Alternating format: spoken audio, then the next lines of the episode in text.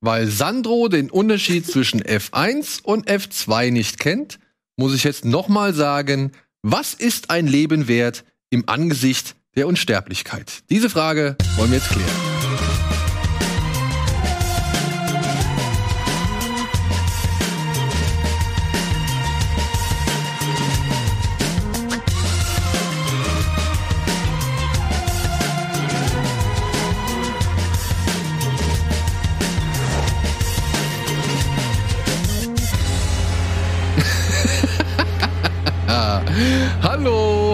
Und herzlich willkommen oder herzlich willkommen zurück zur aktuellen oder neuen Folge Bada Binge. Kann man das so sagen? Ja, schon. Kann man. Cool. Dieses Mal ist Alvin jetzt dabei. Hallo, hallo. Alvin hat sich Hanna und mir angeschlossen, um über diese Serie zu reden, die jetzt gerade auf Amazon, na was heißt gerade, vor einiger Zeit auf Amazon gestartet ist. Wir haben sie jetzt nach wöchentlicher Ausstrahlung war das, ne? Mhm. Nachdem die ersten drei Folgen auf Anhieb gekommen sind, äh, wurden sie, die letzten Folgen, die letzten fünf Folgen wurden wöchentlich ausgestrahlt. Wir haben sie jetzt fertig gesehen und deswegen gibt es jetzt hier einen Recap.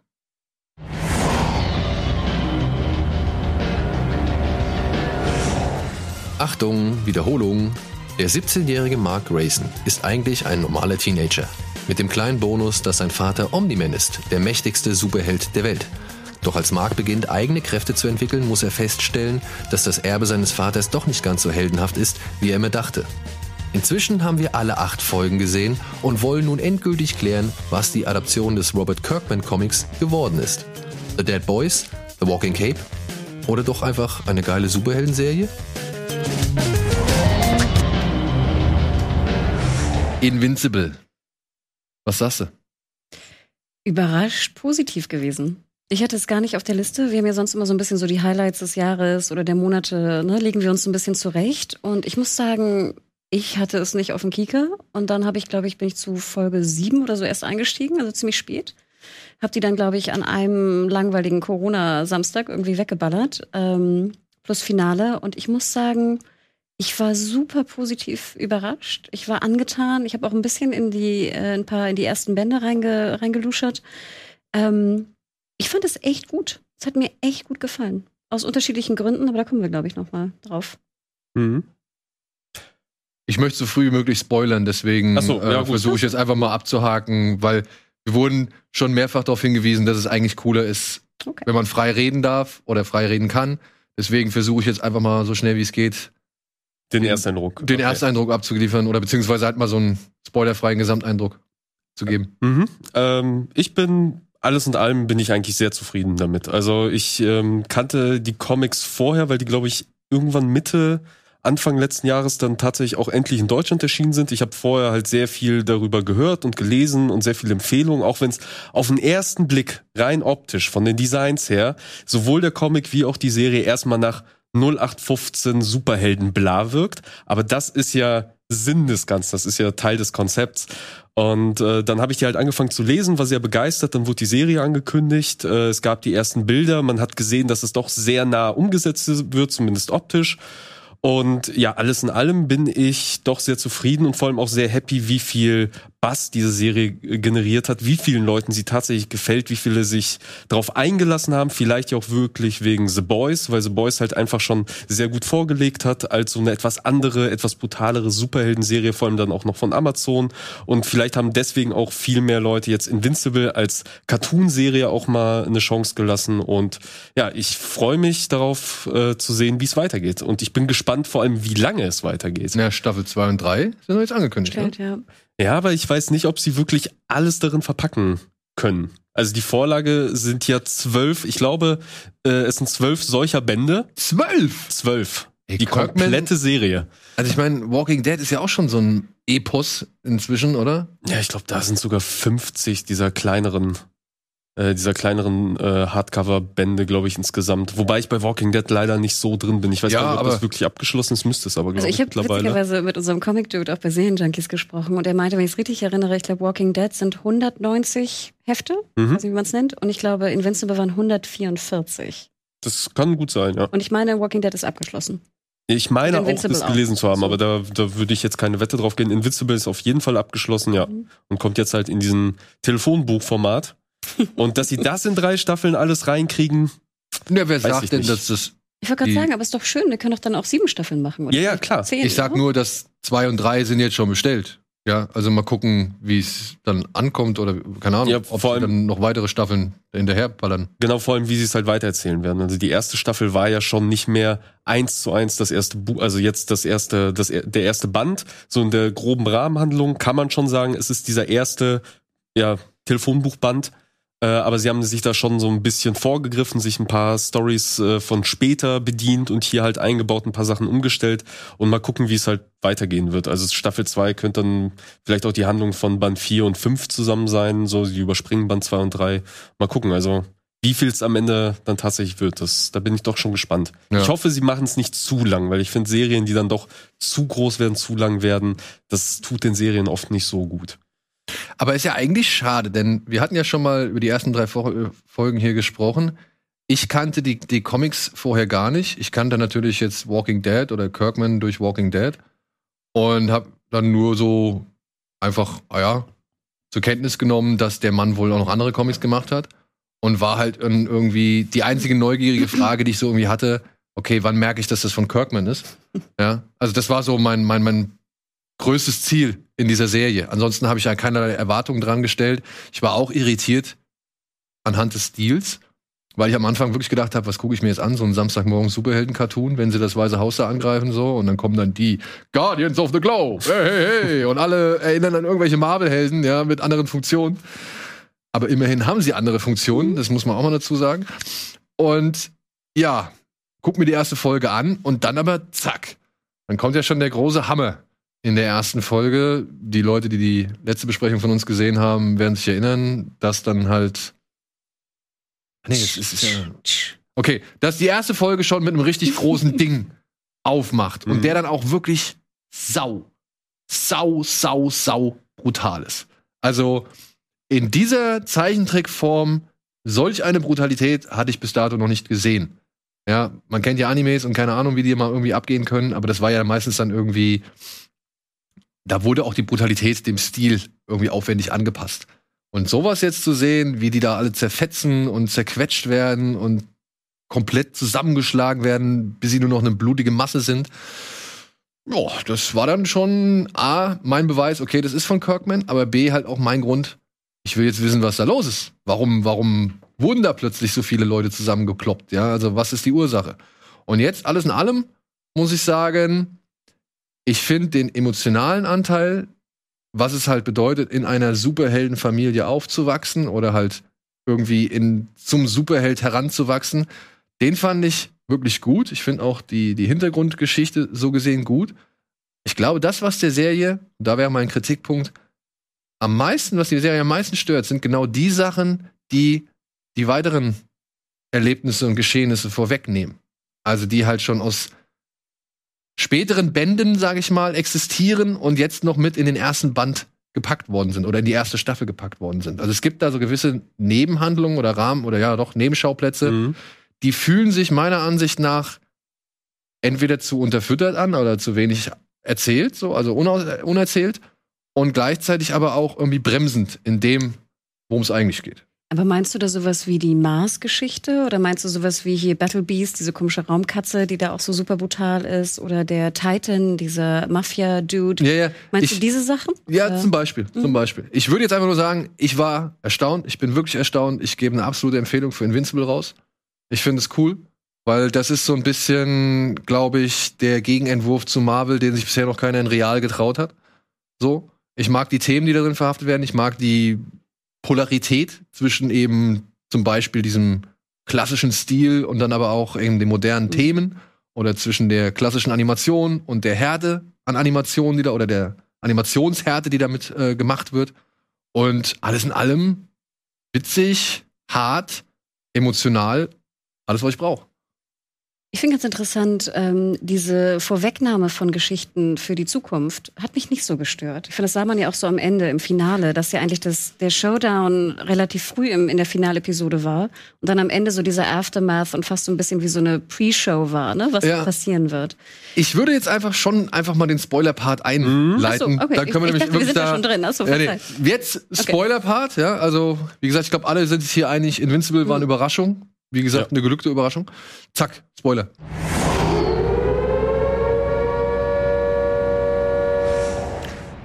Und die Storyline zum Beispiel, die mich am meisten störte, war halt, ich mag ja generell gern Coming of Age und so kleine Liebesgeschichten und sowas. Ich mag das. Und ich mochte auch gern diese ganze Familiendynamik, also zwischen ne, Sandra O's Charakter, von den Stimmen werden wir wahrscheinlich auch zukommen, und Omni-Man als Vater. Aber die Liebesgeschichte mit Mark, also Invincible und seiner Freundin Amber, hat für mich überhaupt nicht funktioniert, leider. Und- ich, und ich hätte mir gewünscht, dass sie funktioniert, weil ich mag, wie gesagt, solche Geschichten. Also ich bin empfänglich dafür. Aber ich finde, es war wirklich teilweise nur noch nervig. Und wir haben so einen langen Zeitraum, der da irgendwie vergeht. Ich glaube, es sind ja fast sechs Monate oder einige Monate, die vergehen in der ersten Staffel. Und nachher wirkte Amber für mich immer so wie die nervige Freundin. Weißt du, die Trope, die wir auch schon zigtausend Mal gesehen haben, in Serien oder auch in Superheldengeschichten.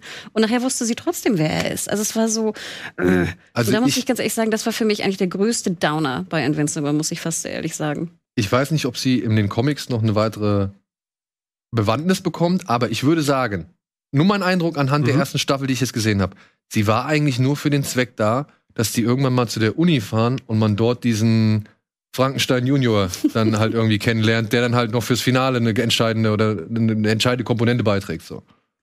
Das Ding ist, sie haben ihre Figur sehr stark verändert. Also sie ist halt in den Comics, ist es halt ein wirklich so dieses typische, ja, äh, äh, College oder Highschool Cheerleader Girly, so blonde Haare und, und trägt immer ein Kleidchen und ist, sie wirkt halt wie so dieses blonde Dummchen. So ist sie halt in den Comics, ist aber charakterlich dann doch überraschend reif, weil sie halt mit Mark diese Beziehung eingeht. Sie weiß es am Anfang nicht, dann kommt natürlich diese Spannung, dann äh, erzählt er sie ihr irgendwann und sie hat halt auch wirklich Verständnis dafür und versucht Verständnis dafür zu haben. Aber die Beziehung hält dann trotzdem nicht, aber die beiden kommen auseinander wirklich sehr erwachsen aus dieser Beziehung raus, was mich sehr überrascht hat, wie es in den Comics war. In der Serie jetzt, ich weiß gar nicht, ob die Geschichte mit ihr äh, jetzt komplett vorbei ist, ob sie da nicht vielleicht in der zweiten Staffel nochmal zurückgehen werden, aber ich verstehe vollkommen deinen Punkt, weil die Zeit, die sie miteinander verbringen und die Beziehung, wie sie überhaupt zusammenkommen, das wird hier sehr überstürzt, das wird hier sehr schnell gemacht. Und dann kommen solche Sachen, eben die vorgezogenen Geschichten, weil diese College-Geschichte kommt sehr viel später und wird in, der, in den Comics sehr viel früher aufgebaut, weil das ist mein äh, sogar, sogar liebster Punkt an den, oder einer meiner liebsten Punkte an den Comics ist wirklich diese, dieser Aufbau der einzelnen Handlung, Handlungsbögen. Diese, diese College-Geschichte wird, glaube ich, direkt in Band 1 aufgemacht, weil du zwischendurch einfach innerhalb eines Kapitels so ein paar Seiten hast, wo dieses Frankenstein-Monster auf einmal auftaucht und niemand weiß, was ist es, wo kommt es her, äh, wo, wo geht es hin. Und dann taucht es, glaube ich, über den zweiten Band auch nochmal irgendwann auf und erst im dritten Band gibt es dann die Auflösung, wer steckt dahinter und wa was ist das, äh, äh, was wurde da gemacht, weil halt eben auch dieser Kumpel verschwindet, dieser Rick, und sich auf einmal alle für ihn interessieren. Da ist, da ist dann der Comic ein bisschen schwächer, weil man versteht nicht, was liegt euch an diesem Typen? Der kam im Comic noch nie vor. Warum interessiert ihr euch auf einmal für ihn? Ich finde das in der Serie sehr viel charmanter gelöst, äh, weil auch in der Serie der beste Freund von Mark deutlich angenehmer ist, deutlich freundlicher ist und einem nicht auf den Sack geht. Im Comic ist das wirklich einfach ein nerviger Pisser und du fragst dich, Mark, wieso bist du mit diesem Menschen befreundet? Der ist echt ein Vollidiot. Ähm, aber da, wo es die Serie wiederum mit den Änderungen halt besser macht. Ich finde auch Amber so vom, vom Design her, vom Charakter her, finde ich halt auch in der Serie erstmal interessanter, aber im Nachhinein haben sie mit ihr dann doch es nicht ganz so stark hingekriegt. Und ich glaube, und das ist jetzt mein Ding, ich mein Ding, mein, mein Punkt, ich glaube, sie hätten diese, da gebe ich dir vollkommen recht, ich bin da auch, ich fand dies, fand ich ein bisschen schade, denn sie versuchen so viel Familiengefüge aufzubauen und so weiter, aber lassen dann irgendwie außen vor, was er ja am Ende sogar noch sagt, ich will jetzt erstmal die Highschool fertig machen, so, also er muss ja diesen, dieses Leben, das muss ja irgendwie für Mark auch so ein Mhm. bisschen, das muss ja ein bisschen Anteil kriegen, so, ja. Und da finde ich, verzichte auf die Mars-Version, verzichte auf den Gangster, also oder auf den Gangster-Boss, den du erstmal zur Strecke bringen musst, oder die College-Fahrt, um halt den Frankenstein mal da in, in, in, ins Rennen zu bringen, so, dann hast du natürlich die Zeit, um eben zum Beispiel genau sowas stärker auszubauen. Das, da gebe ich dir recht. Da war ich auch irgendwie so ein bisschen, fühlte sich das auch, ja, vernachlässigt an. Und dann aber eben zum Beispiel die, die ganz, der ganze Abschnitt mit dem Gangster. Ja, also mit Machine Head. Mhm. Ob der jetzt notwendig ist?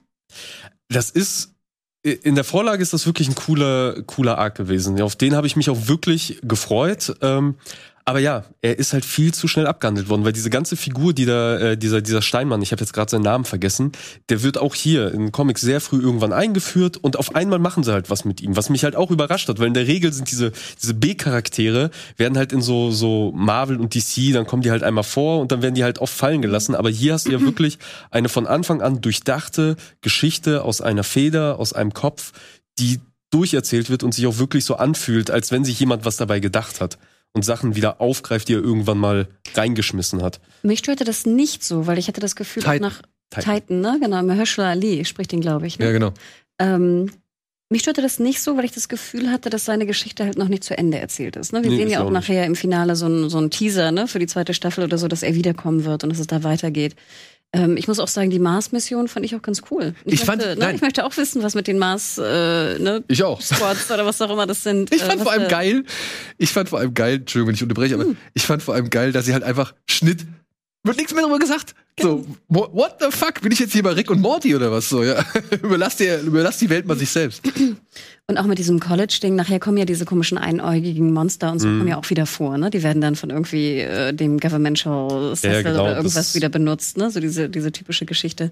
Komischerweise hat mich das nicht gestört, aber ich fand einfach nur schade, dass du so, eine, so einen coolen Charakter wie Amber hast, die ja auch sehr cool eingeführt wird. Gerade wie du sagst, sie sieht cool aus, ähm, sie tritt irgendwie dem komischen Bully da in die Eier und nachher ist sie so das Mädel, was zu Hause sitzt und immer wartet und rummeckert, dass er zu spät kommt, wo ich denke, der hätte euch doch wirklich was Besseres einfallen können. Ja, da, da lassen sie sich halt eben keine Zeit, weil sie halt eben diese Zeit, die sie hatten, eben für die Mars-Mission, für diese College-Sache verschwenden. Und im ersten Band hattest du halt ja kleinere Gegner. Also da ist Titan schon aufgetaucht, aber er war noch ni- nicht schon direkt der Mafia-Boss, sondern es war halt irgendein anderes Scharmützel, was aber quasi dafür gesorgt hat, dass Mark und Amber aus irgendwelchen Gründen nicht zusammen konnten. Also da hat sich dieser Konflikt, der am Ende dann auch ausgespielt wurde, hat sich ein bisschen langsamer aufgebaut und wurde auch anders aufgelöst, weil in der Vorlage hat Mark es ihr erst erzählt, dann hat sie es erst gerafft und dann hat sie versucht auch erstmal für ihn Verständnis okay. aufzubauen und die haben irgendwann zusammen beide gemerkt, es klappt nicht und so ist das dann quasi auseinandergegangen und hier, wie du sagst, hier wirkt sie doch ein bisschen also ich hatte auch Verständnis für ihren Punkt, weil er ihr halt eben auch nicht vertraut hat, wo man aber auch sagen muss, ja gut, in der Superheldenwelt so mit äh, mit Superhelden äh, Superhelden alter Ego, das das ist ja schon ein Punkt so, das sollte man nicht vielleicht jedem weitererzählen, vor allem wenn du halt Leute hast, die die die empfindlicher sind als du selber wahrscheinlich und das ist Mark äh, ja, also ihn kann ja nichts anhaben, aber er hat immer noch eine Mutter, um die er sich sorgen muss oder halt eben äh, seine Freundin Amber. Also da bist du halt natürlich auch ein bisschen vorsichtiger damit. Da zeigt sie halt wieder weniger Verständnis, sie kommt doch ein bisschen unsympathischer bei weg. Hättest du denn gesagt, sie hat ja nur acht Folgen, die Staffel, Mhm. hättest du gesagt, zehn wären besser gewesen als 45? Oh, nicht unbedingt. Also ich, ich war sogar am Ende überrascht, dass es acht sind. Also ich äh, hatte im Kopf irgendwie die ganze Zeit sieben und es hätten für mich wahrscheinlich, also hätte man nicht vorgegriffen, wäre ich glaube ich auch mit sechs Folgen Ja. happy gewesen. Dann hätte man halt einfach die zwei Folgen hinten raus einfach nehmen können und vielleicht ein bisschen mehr hier und da dann doch ins Detail Mhm. gehen, was die Animation angeht, weil die ist wirklich schön, aber man merkt hier und da Kommen sie an ihre Grenzen. ja, beziehungsweise muss man halt Kompromisse machen. Ich glaube, äh, Skybound ist, glaube ich, das äh, Comic-Studio. Ja, genau, Skybound, das von, von Kirkman. Und die Serie kommt auch genau daher. Also die haben es quasi wirklich selber gemacht, selber verantwortet. In-house. Also weiter. Ich habe versucht rauszufinden, ob, äh, ob da noch ein Studio dahinter ist oder was sie ausgelagert haben, aber ich bin nicht weiter als Skybound gekommen, lustigerweise. Ähm, von daher wird das schon irgendwie auch zum Teil in-house produziert sein. Und dafür muss man schon sagen, also für ihre scheinbar erste wirklich so große Serie ist das schon cool. Man sieht halt die Kinderkrankheiten, wenn die halt fliegen, dann siehst du, okay, das ist ein Standbild, was dann quasi wirklich einfach nur mit der Maus so über den Himmel bewegt wird. Aber ist das nicht auch, sag ich mal, getreu eben der Cartoons, die man mit dem Stil irgendwie assoziiert? Ja, weiß ich, ich glaube, dann kenne ich mich vielleicht nicht gut genug mit den Vorlagen aus, aber Aber, aber so Batman, Brave and the Bold oder, oder Superman zum Beispiel, das würde doch eigentlich auch, das hätten sie doch genauso gemacht. Ja, ich glaube, bei Superman war es noch ein bisschen anders, weil da war es kein komplette Standbild, sondern du hast so wenigstens den Cape so in so einer Drei-Phasen-Animation wenigstens bewegt, dass es ein bisschen nach Bewegung aussah.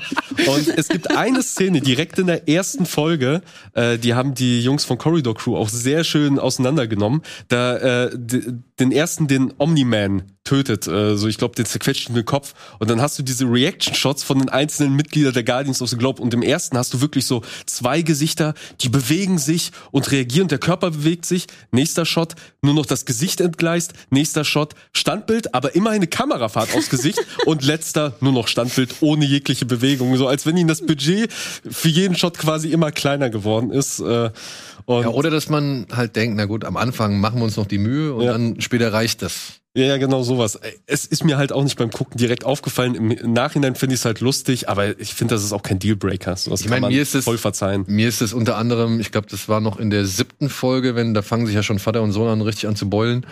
Wenn er dann durch die Straßen einmal gedonnert wird, da will er doch einmal durch so ein, ich glaube, Nee, das Zwei- war in der achten. Das war komplett achte, ihre Keilerei. nee, die Keilerei fängt schon in der siebten an. Nee. Die Also nee, das, die siebte endet damit. Sohn, war wir der müssen reden. Hast recht. Genau, wir müssen reden. Das Ja. war das Ende der siebten. Nee, dann in der achten, wenn er da halt durch diese zwei Häuser gehauen wird und dann durch diese Straße lang und dann so ein paar Autoanimationen. Also die, die, die das Autos. CGI. Das, Ja. ist halt schon einfach ein Bauklotz, der da irgendwie digital umfällt. So.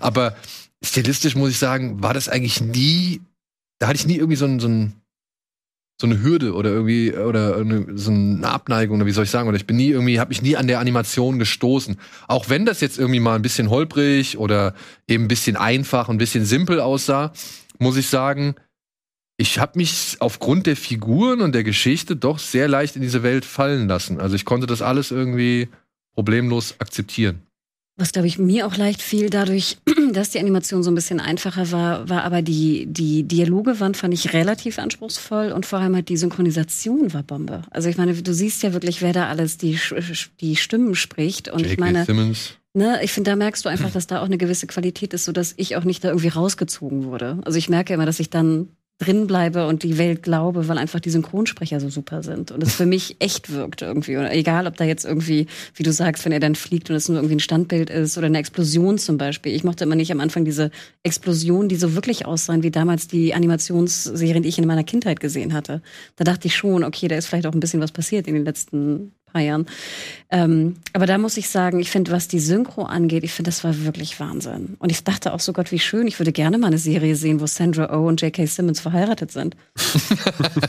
und sogar noch Sex haben Nee, den man zwar nur hört aber immerhin immerhin Nee, also das, das hat mir wirklich gut gefallen. Und gerade auch diese emotionalen Ebenen, also diese, diese Familiengeschichten. Ich muss sagen, das, das war wirklich was, wo ich wirklich drin geblieben bin und auch weiter wissen wollte, wie es weitergeht. Ähm, erstaunlich. Und das wusste ich gar nicht. Also ich hatte vorher von Invincible noch nie was gehört. Ich wusste nicht, was mich da erwartet. Und dann die Brutalität, die du schon ansprachst, gerade eben mit dem Kampf zwischen Vater und Sohn, diese Szene, wo er den Kopf nimmt und da in die U-Bahn hält. ey boah Boah, Ey, ich das war auch so gelesen, mies. Das ich hab auch war gehört, das war nicht im Comic. Nee, ne? ich- ich glaub, dachte- ich guck noch mal nach. Ich dachte, das wäre vielleicht so ein Comic-Ding. Weil das so war eine- wirklich auch, da habe ich gedacht, what the hell macht er denn da jetzt so, ne? Also, da hatte ich so ein bisschen die Angst, okay, jetzt wollen sie es noch mal allen zeigen. Oh, guck mal hier, wir sind richtig schön edgy und, und wir ziehen noch mal Mhm. richtig vom Leder. Aber letztendlich macht die Szene, ergibt die sogar ein bisschen Sinn im Kontext dieses Kampfes und eben des Problems, dem sich Vater und Sohn Ich gegenüberstehen. Schon, ja. Ja. Und es sieht nur halt wirklich. Also die Idee allein, ne? Ich finde ja immer so diese, und ich weiß nicht, wie viele Superheldenfilme wir auch gesehen haben, wo dann immer so, ich weiß nicht, Superman und lauter Häuser gehen kaputt und da sieht man irgendwie keine Schäden und keine Leichen oder so. Und hier siehst du einfach mal alles, ne? Ja. Du siehst Blut en masse, du siehst Todesfälle, Leichen, abgehackte Arme, diesen ganzen Kollateralschaden, so böse es klingt, den siehst du hier wirklich zehnmal. Ja, das ist hier Batman wie Superman oder Zack Snyder zu Ende gedacht, ne? Mhm. Also auch dann die, auch schon vorher, ne, wenn die Leichenteile auf der Straße liegen oder wenn er Wahnsinn. versucht, dieses Haus da hochzustemmen und dann hat er am Ende nur den Arm von Ja. der Mutter in, in der Hand, so, ja. Ja, da, da ist die Serie auch deutlich, äh, deutlich härter als der Comic. Also der Comic Ja? ist schon hart, also der, der, der, der verschont die Figur nicht, aber so diese Massenszenen hast. Ich habe gerade nochmal nachgeguckt. Also die kämpfen in der U-Bahn, aber es kommt nicht genau die Stelle, sondern äh, er haut ihn nur quasi in die U-Bahn rein, die dadurch entgleist, aber du siehst halt nicht die Körperteile rumfliegen. Zumindest nicht in der Szene. Also wenn es da wirklich auf Gewalt geht, also wenn, äh, ich denke da vor allem an eine Figur, die ich jetzt mal nicht spoiler, weil das wird definitiv in der Serie noch kommen. Nee, nee, Ach das so. wird später noch mal in der Serie wahrscheinlich kommen. Es gibt eine Figur, die ich sehr, sehr liebe, der wirklich bestialisch, die bestialisch zugerichtet wird äh, im Comic. Und das zeigen sie schon, also sehr schonungslos. Und du hast halt auch wirklich auf dem einen, auf der einen Seite hast du noch den Gag, dann drehst du um und siehst halt wirklich nur noch diese, diese zerfetzte Leiche von der Figur und denkst dir auch, ja, ihr Arschlöcher, das ist schon ein bisschen fies. So, mir bricht gerade das Herz ein wenig. Ähm, aber die ist dann, ja, gefühlt war es mir dann teilweise in der Serie dann doch ab und zu hier bisschen viel. Also ich fand es halt auch, ich habe es stellenweise genossen, vor allem jetzt in der ersten Folge, wie kreativ die auch wurden, was was die einzelnen Finisher anging, äh, so, weil weil ich dachte, okay, sowas habe ich jetzt auch noch nicht gesehen. Also wo er den Kopf umgedreht hat und dann sie noch, das war glaube ich eine Superheldin, äh, irgendwie, äh, ich glaube irgendwie Captain Liberty oder so hieß sie oder Miss Liberty, äh, wie sie dann noch das Blut ausgespuckt hat auf ihren Rücken, wo ich dachte, Alter, also wie kommt man auf so eine Idee? Ja, da sind schon kranke Ja, ja. dabei, ja. Ähm, aber hier und da war es mir doch ein paar Mal zu viel. Ich hätte es jetzt nicht in jeder Folge unbedingt gebraucht. Aber war es denn eigentlich in jeder Folge? Es war, glaube ich, fast in jeder Folge Ja. hat sie sowas am Ende dann doch drin gehabt. Also, nur noch mal kurz zum Verständnis, ne? Ich finde die Mars-Mission oder der Kampf oder der, der, der Gangster-Fight da mit Machine Head oder das, das Ausradieren des Syndikats, ich finde das alles nicht verkehrt. Ich finde es cool. Es hatte nur so ein bisschen diesen Case of the Week-Charakter, wo ich gedacht habe, ah, soll das jetzt einfach hier das noch mal eine Hommage an, an solche Sachen sein oder ist das wirklich noch relevant für die Geschichte? Dann kommt aber noch sowas hinzu und das fand ich zum Beispiel schade, denn es fühlt sich eben dann gleichwertig an von der Deplatzierung vielleicht. Denn sowas wie die Mars-Mission oder Machine Head, das fand ich, das fühlte sich nicht ganz zugehörig zu dem an. Und es bestätigt ja meinen Eindruck, dass das in dem ersten Band gar nicht vorkommt, sondern erst in weiteren Verläufen irgendwie auftaucht oder im weiteren Verlauf der Comic-Geschichte auftaucht. Und dann hast du aber sowas wie diese Geschichte mit Robot, der sich halt über die beiden Klone da dann selbst nochmal klonen lässt und halt Monster Girl. Und da, da habe ich mir gedacht, das hätte ich eigentlich gern mehr gesehen. Ich fand eigentlich die Robots-Geschichte und halt auch von Monster Girl, die, das waren so Sachen, das waren so Aspekte von Superhelden-Gruppierungen vielleicht auch, die jetzt mal sonst nicht so beleuchtet werden und jetzt hier mal eine Plattform kriegen und dann auch mal irgendwie so ein paar weitere, vielleicht Schattenseiten als nur, ich bin berühmt und jeder super Schurke der Welt möchte mir ans Leder oder jedes Monster aus der Galaxis möchte mir ans Leder, sondern es waren so andere Themen, so kleine Befindlichkeiten, die einfach auch was mit der eigenen Gesundheit oder sonst irgendwie zu tun hatten oder mit dem mentalen Zustand. Die fand ich cool. Aber die wurden dann halt auch nicht irgendwie. Da habe ich mich dann auch gefragt, ist das wirklich so in den Comics oder ist das wieder etwas, was auch Teil einer späteren Geschichte sein wird? Äh, ich weiß nicht, ob das, ich meine, die ganze Enthüllung kommt ein bisschen später. Also die ganze Geschichte rund um Robert und wer er eigentlich ist und was für Ziele er verfolgt, weil ich weiß, in den Comics war es sehr lange, dass man nicht wusste, für welche Seite spielt Robert eigentlich, weil er doch so ein bisschen shady dargestellt wurde, weil er die ja befreit hat aus dem Gefängnis, er hat Blut abgenommen. Blut abgenommen, und, ja. und man wusste nie so genau, okay, was hat er eigentlich vor, was sind so seine Ziele, er ist halt eben auch noch so ein Roboter, niemand, also es wurde am Anfang nicht gesagt, wo kommt er überhaupt her, wer hat ihn gebaut und dann irgendwann hat sich dann diese Geschichte eben ergeben, dass er sich klonen lässt, weil er verliebt in das Mädchen ist. So, und das hat sich halt aber so langsam immer wieder, also immer stetiger halt aufgebaut und wurde aber im Großen und Ganzen genauso erzählt wie jetzt halt eben in der Vorlage. So das Klon war, war ein bisschen, bisschen anders, aber im Großen und Ganzen ist es schon so die Geschichte, die halt einfach nur mehr Zeit hatte, quasi aufgebaut zu werden, Okay. sich im Hintergrund langsam zu entfalten. Ja, dass man immer mehr gemerkt hat, dass Robert und sie, da, da ist eine Verbindung, sie weiß es vielleicht noch nicht und er versucht verzweifelt eben überhaupt auf die Idee zu kommen.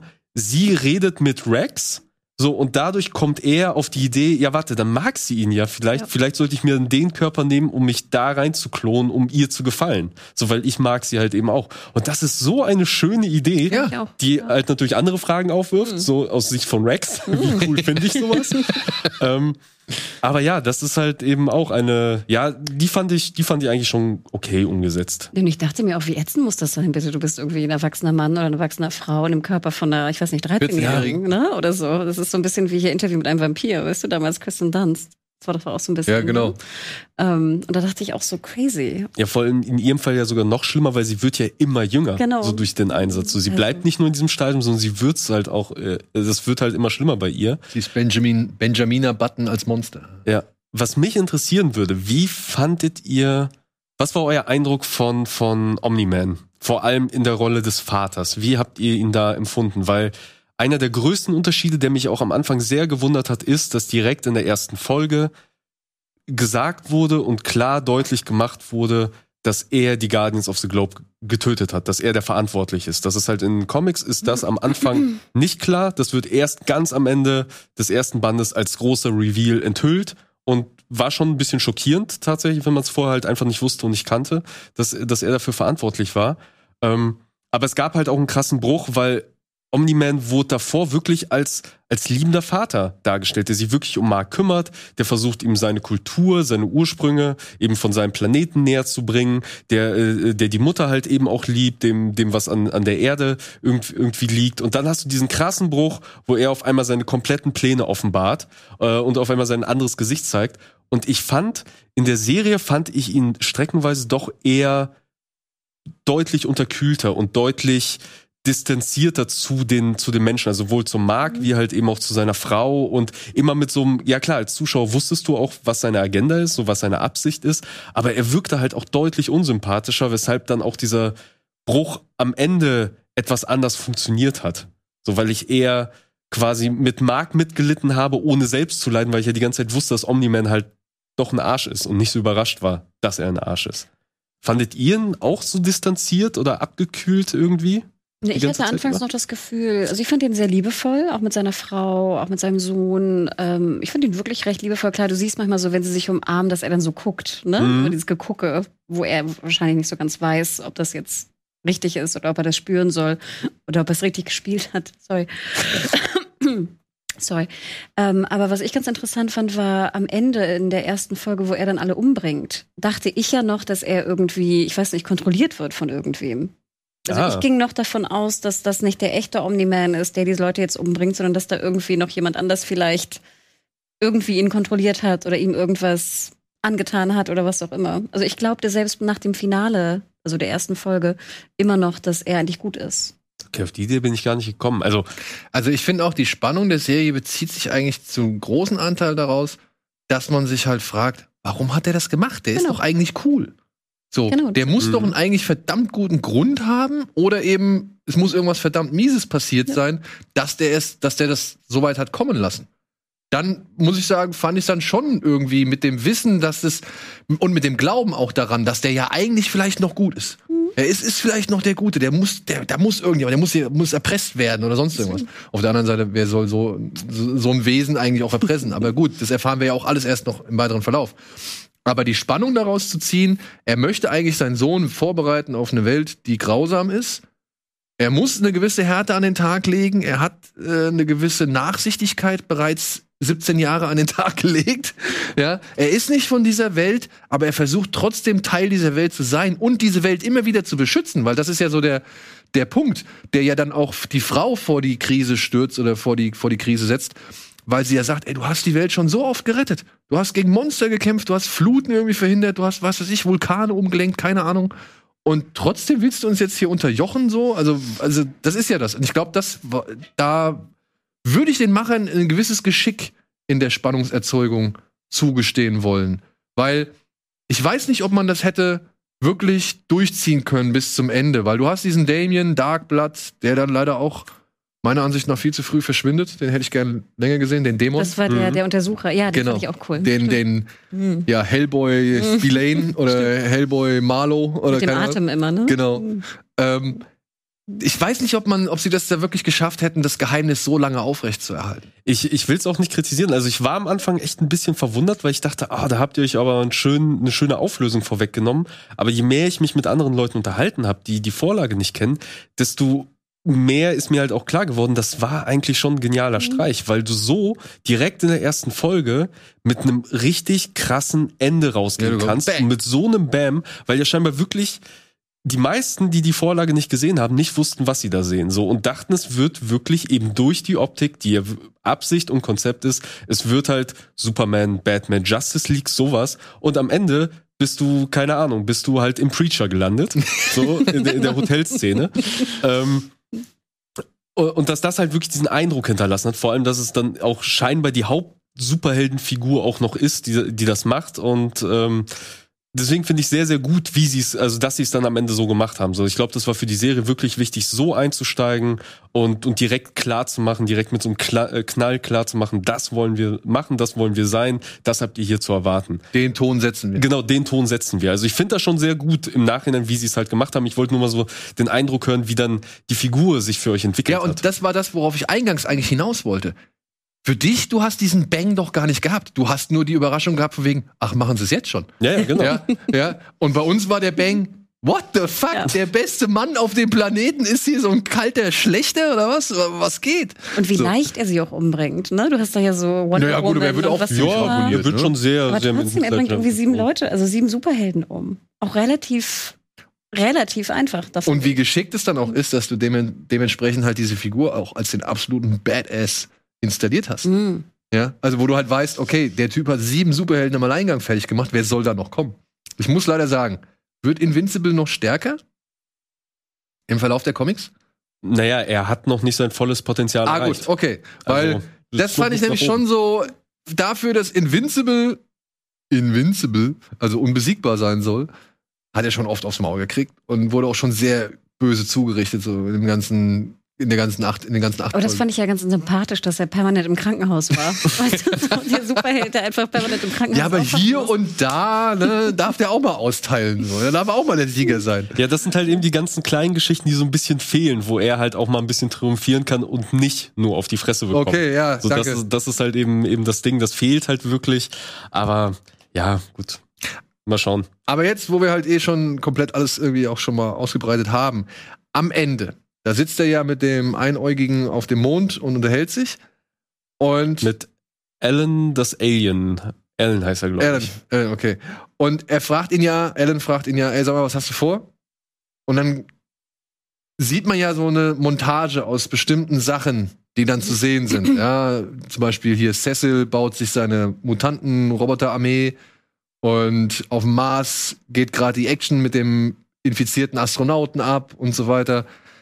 Glaubt ihr, das sind, also, oder ich frage es einfach direkt, ist, sind das schon direkt Sachen, die auf die Zukunft der Comics Ja. an, anspielen? Ja, ja, also, Also das es ist nicht so eine einfach nur eine Gedankenblase, die man jetzt in, im Kopf von, von Invincible, also von Mark sieht, was hätte sein können oder was könnte sein. Und er sagt einfach nur, nee, ich mache erstmal die Highschool fertig, um den Gag, also dass man halt dem Zuschauer so ein bisschen vorgaukelt, was passieren könnte. Oder sind das alles schon wirklich essentielle Bestandteile der späteren Comics? Das, nee, das wird schon, das sind schon Geschichten, die sind hier zwar ein bisschen verkürzt und ein bisschen vorgegriffen reingekommen in die Serie, aber es sind schon Geschichten, die weitererzählt werden, also die auch in den Comics weitererzählt werden, die der Grundstein für neue Stränge sind, die halt demnächst kommen oder Okay. in Zukunft kommen werden. Also dann deute ich das richtig. Die zeigen ja am Ende noch mal diese Aliens, die so schnell altern, die ja in Folge drei, glaube ich, die Erde überfallen wollen. Oh die, ja, ja, die sie immer zurückschreiben. Und die hocken noch über so einer riesen, über so einem riesen Mischpult oder so, so, so einer, weiß ich nicht, digitalen Karte und, und beratschlagen, glaube ich, wie sie die Erde jetzt endgültig fertig machen. Und dann ist links oben aber ein Bild von Omni-Man, glaube ich, nur mit richtig Vollbart. Das kann sein, ja. Ja, oder ist das Mark mit Vollbart? Ich, ich kann mich an das Bild nicht erinnern, aber es könnte, könnte sein. Also ich dachte ja nur, ähm, Omni-Man hat doch deren Welt zerstört, ne? Als er da in diesen Tunnel gegangen ist. Ja, ne? der war da ja auch relativ lang auf dieser Welt. Genau, und hat er alles irgendwie klein äh, platt, äh, platt gemacht. Ähm, und was ich ja ganz interessant fand, das habe ich auch später erst erfahren, dass die, die Omni-Man, also die Volt, wie heißen die, Voltrums, wie auch immer sie heißen, Vitruidianer Vitrianer. oder irgendwie sowas. dass die alle auch einen Schnurri tragen, ne? Dass die auch einen Schnurri tragen alle, ne? Genau, die tragen alle einen Schnubbi, bis auf die Frauen. Aber ich hätte ich es gut gefunden, wenn auch die Frauen Schnubbi tragen würden. Da gehe ich auch voll mit.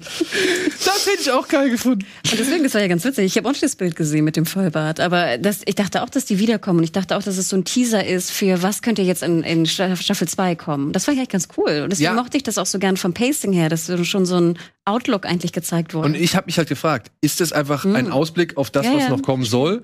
Oder ist es einfach nur, sind es einfach nur die Gedanken von Mark, was passieren könnte? So, also das muss gar nicht passieren, sondern das sind einfach so Szenarien, die er sich vorstellen kann. Und dann ist natürlich der Gag cool zu sagen, ah, ich mache erstmal die Highschool fertig. Ja. ja, oder, oder ich habe halt einen Vollbart, ne?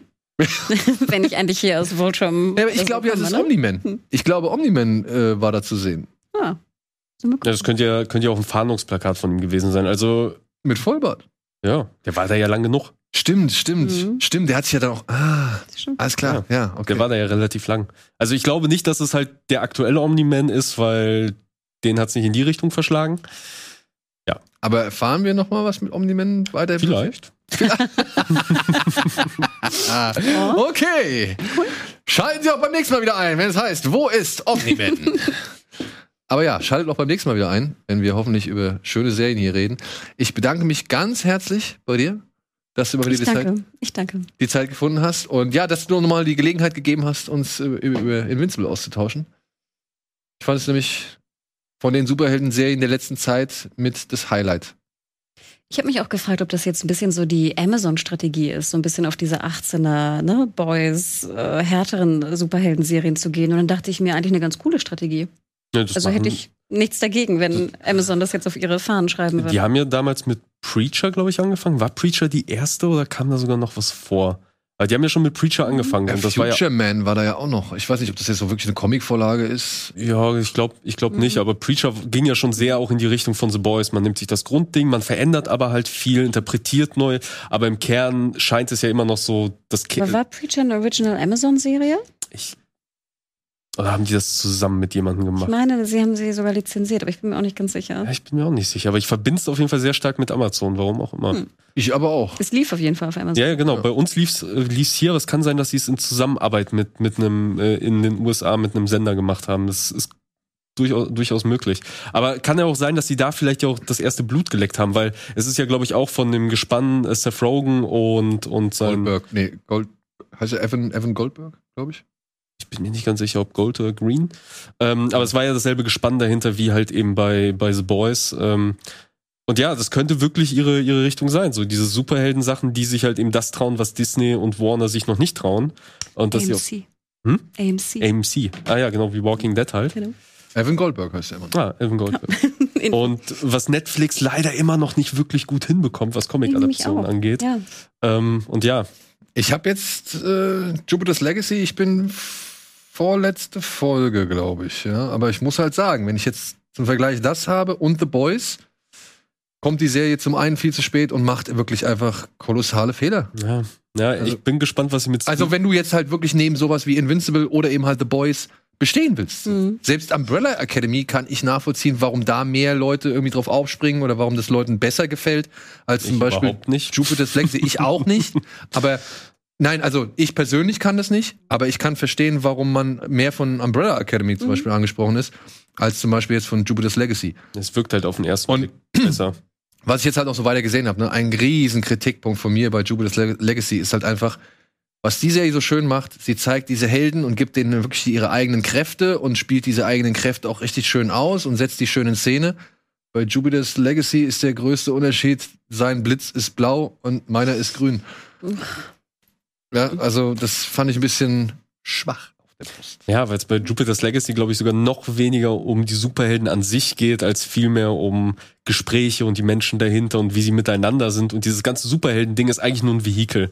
So, das ist ja bei Mark Miller ja gern mal so. Dafür sehe ich aber sehr viele, sehr bunte Kostüme die ganze Ja, Zeit. das ist halt Netflix dann Ich wahrscheinlich diese wieder. Action-Szene auch schon so dämlich. Die Ich habe den Piloten gesehen, Ja, ja, ja. und dann dieser Kampf am Ende. Ich dachte wirklich, ich bin jetzt hier wieder in, bei He-Man gelandet fast. Sorry, also ich fand das und so eigentlich- schließt sich der Kreis. ja, So, gut aus. Kommen wir zum Ende. Vielen Dank da draußen fürs Zuschauen. Wenn ihr eure Meinung da lassen wollt zu den jeweiligen Serien und zu Invincible oder was für eine Serie als nächstes nochmal irgendwie gerecapt werden soll, bitte fühlt euch frei. Ansonsten nochmal vielen Dank an Alvin, vielen Dank an Hannah. Vielen Dank an euch da draußen fürs Zuschauen und bis zum nächsten Mal. Tschüss. Ciao.